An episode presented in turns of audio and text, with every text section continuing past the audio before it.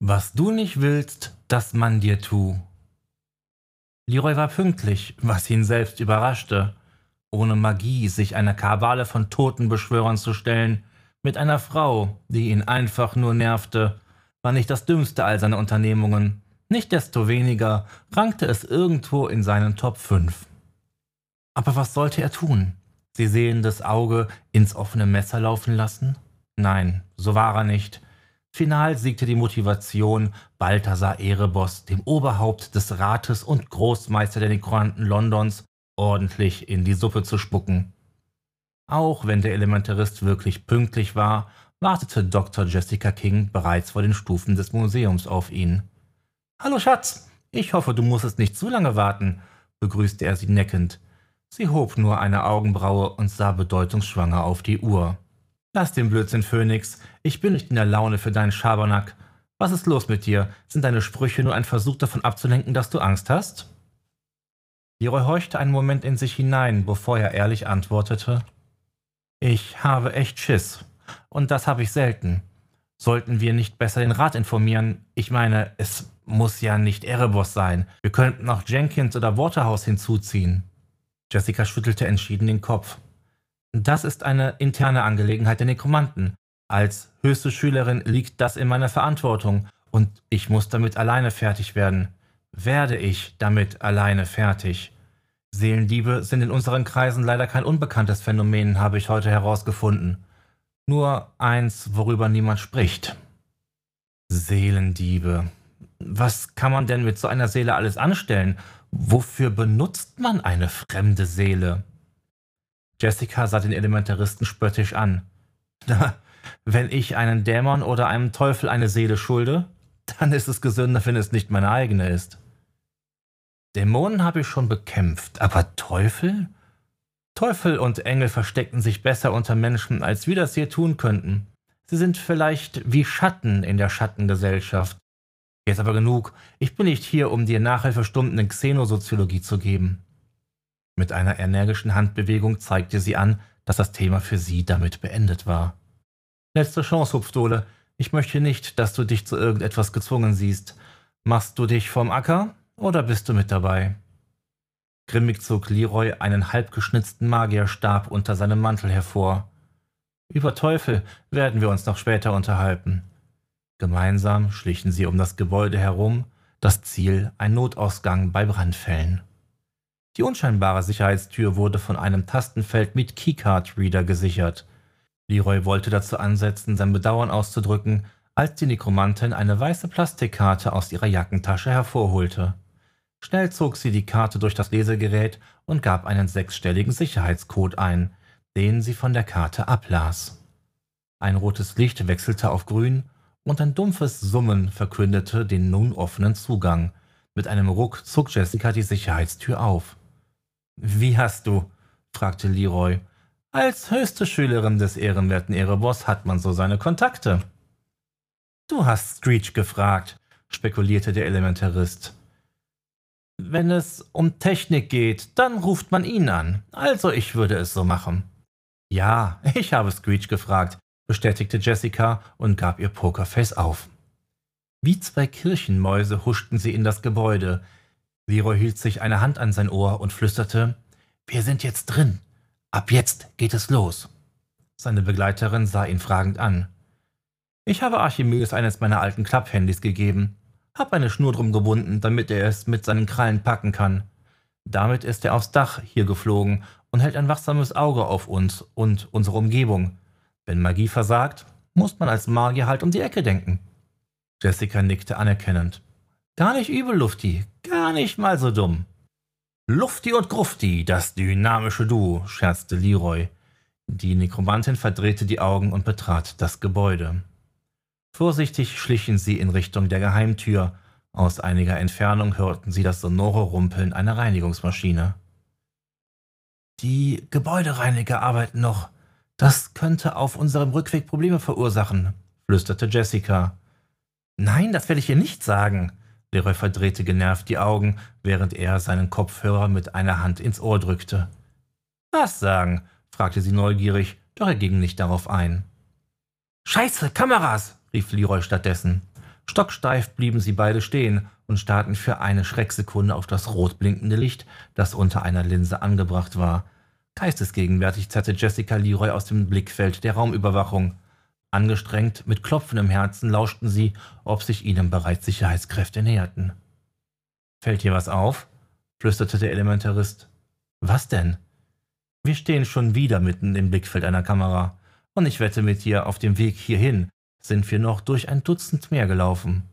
Entweder ist die Security blind oder niemand sitzt in der Zentrale und guckt auf die Monitore. Denn ansonsten hätte uns der Wachdienst schon längst aufgegriffen. Das oder ein Bataillon an Polizisten wartet draußen vor der Tür und vor beiden hätte Archimedes uns gewarnt. Was schlussfolgern wir daraus? Wir schlussfolgern daraus, dass wir heute Abend nicht die Einzigen sind, die dem Gebäude einen Besuch abstatten und wir jetzt handeln müssen, um noch Schlimmeres zu verhindern. Wild fing der Elementarist an, die Wand abzutasten. Leroy, hör auf, bevor du noch alle Spuren verwischst, schimpfte Jessica zischend und zog eine kleine Taschenlampe aus ihrer Jacke. Sie schaltete die Lampe ein, ein mattes, lilafarbenes Licht erhellte die Paneele. Du hast eine von diesen Spurensicherungslampen mitgebracht? Wie bist du denn auf die Idee gekommen? fragte Leroy verwundert. Jessica grinste ihn an. Ich bin Gerichtsmedizinerin, mein lieber Schreiberling. Wir schnibbeln nicht nur an Leichen herum. Unser Beruf ist vielfältiger, als manch einer denkt. Sie öffnete ein Döschen und pinselte den Inhalt vorsichtig auf den Rahmen. Nach wenigen Minuten fanden sie, mit Hilfe der Lampe, das, was sie suchten. Leroy drückte einen drei Zentimeter großen Abschnitt eines Paneels ein. Anderthalb Meter der Holztäferle umklappten einen Spalt auf und offenbarten einen Durchgang, hinter dem eine hölzerne Treppe steil in mitternachtsschwarze Tiefe führte. Ladies first?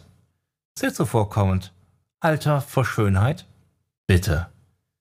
Leroy schlich voran, Jessica zog hinter ihnen die Geheimtür wieder zu. Auf der Rückseite gab es eine Klinke, so dass sie sich über ihren Flucht nicht sorgten. Als die Tür mit einem leisen Klick ins Schloss fiel und Leroy sicherheitshalber seine Taschenlampe ausschaltete, wurde der letzte Funken Helligkeit von der sie umgebenden Finsternis gierig verschluckt. Mit angehaltenem Atem standen sie still und warteten, bis sich ihre Augen an die Dunkelheit gewöhnt hatten. Bald erkannten sie die Umrisse von Treppenstufen und einem Geländer, das sie in die Tiefe leitete. Nach wenigen Metern die Treppe hinab hörten sie eine monotone Intonation von einigen Frauen- und Männerstimmen, und auch wenn sich ihr Gesang harmonisch miteinander ergänzte, so jagten sie Leroy doch eine Gänsehaut über die Arme. Horchidim, Geist aus Feuer und Wind, ihr Kinder von Samael und Lilith, nehmt diese Gabe, wir flehen eure Macht. Erfüllt diese Knochen mit eurer Energie. Übertönte eine Männerstimme wie Kreide an einer Tafel den Gesang. Leroy und Jessica näherten sich einem Balkon, von dessen Geländer sie eine Übersicht auf den unter ihnen liegenden Ritualplatz hatten, der von einem Meer aus schwarzen Kerzen erhellt wurde. Sie erspähten einen Ritualkreis bestehend aus zwei siebenzackigen Sternen, die sich gegenseitig spiegelten, wobei sich jeweils zwei der Zacken berührten und einen Platz in der Mitte freiließen. In dem rechten Feld lag ein Skelett, sauber aufgebahrt. Die schwarz-gelblichen Knochen hoben sich blass vom dunklen Boden ab. In dem linken Kreis stand auf einem Podest ein Handteller großes Kästchen aus fahlem Bein. Lehrer erkannte verschiedene miteinander verschlungene Pentagramme, die als Bann- und Schutzsymbole dienten. In der Mitte der Heptagramme stand eine Gestalt in purpurnen Roben. Um den Kreis herum standen sechs weitere Personen in Schwarz. Alle trugen ausladende Kapuzen, ihre Gesichter waren durch Masken aus Tierschädeln verborgen. Erneut setzte der Ritualleiter in der Mitte zu einer Beschwörung an. Wir opfern den Dämonen, die nicht Gott sind, Göttern, deren Namen wir nicht kennen, neuen Meistern, die älter sind als die Welt, die unsere Väter schon verehrten. Lautlos manifestierte sich eine Erscheinung in dem Ritualkreis, eine junge Männergestalt mit Flügeln aus purpurnen Flammen, Sie öffnete mit einer Hand achtungsvoll die beinerne Kiste mit den Dämonengesichtern. Blau knisternde Energien illuminierten mit einem Mal die Höhle, und das Wesen sog diese Kraft in sich ein. Um die Finger der anderen Hand züngelten Flämmchen, und eine Sekunde später entfachte sie zu einer regelrechten Flamme. Diese richtete er auf den Ritualleiter, der seine rechte Hand ausstreckte. Als die Hände des Flammenwesens und des Nekromanten auf einer Höhe waren, schossen blaue Energiebänder aus den Fingern des Externaren und umhüllten den Arm des Mannes.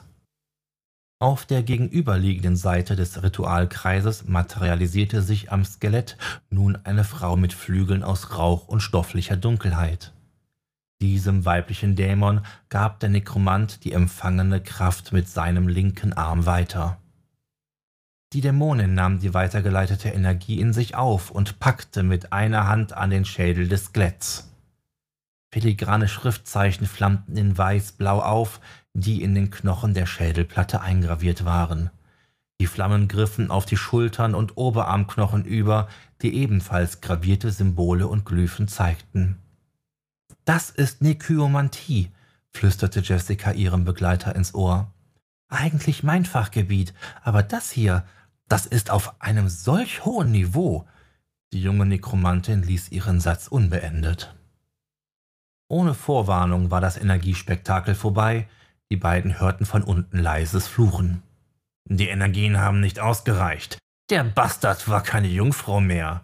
Unverantwortlich. Und das in dem Alter schimpfte eine männliche Stimme, die durch die Maske gedämpft und verzerrt wurde.